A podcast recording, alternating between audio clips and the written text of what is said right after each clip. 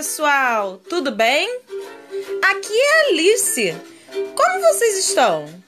Espero que esteja tudo bem.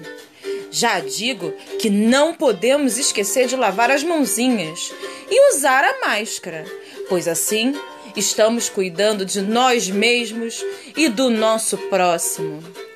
E falando em cuidados, Hoje eu vou trazer para vocês um pouquinho dessa relação de cuidado e amor que Tom Jobim teve com o meio em que ele vivia.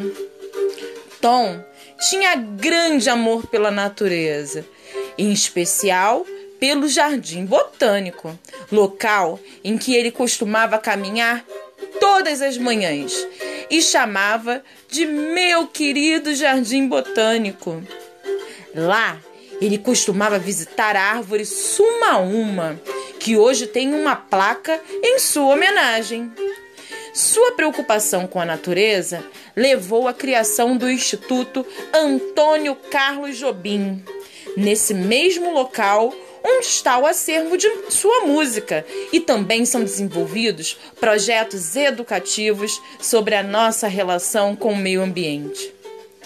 Ele dizia que toda sua obra era inspirada na Mata Atlântica e também acreditava que nós, brasileiros, tínhamos que nos orgulhar por sermos o único país do mundo com o nome de uma árvore, o pau-brasil.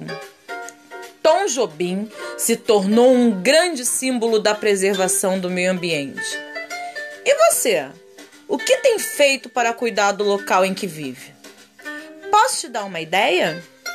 Converse com a sua família sobre o que você acabou de ouvir. Tom Jobim foi um grande amigo da natureza.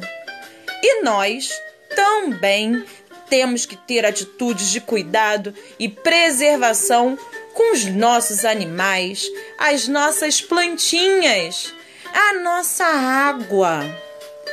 É isso, pessoal! Espero que tenham gostado de conhecer mais um pouquinho desse cara incrível que foi Tom Jobim.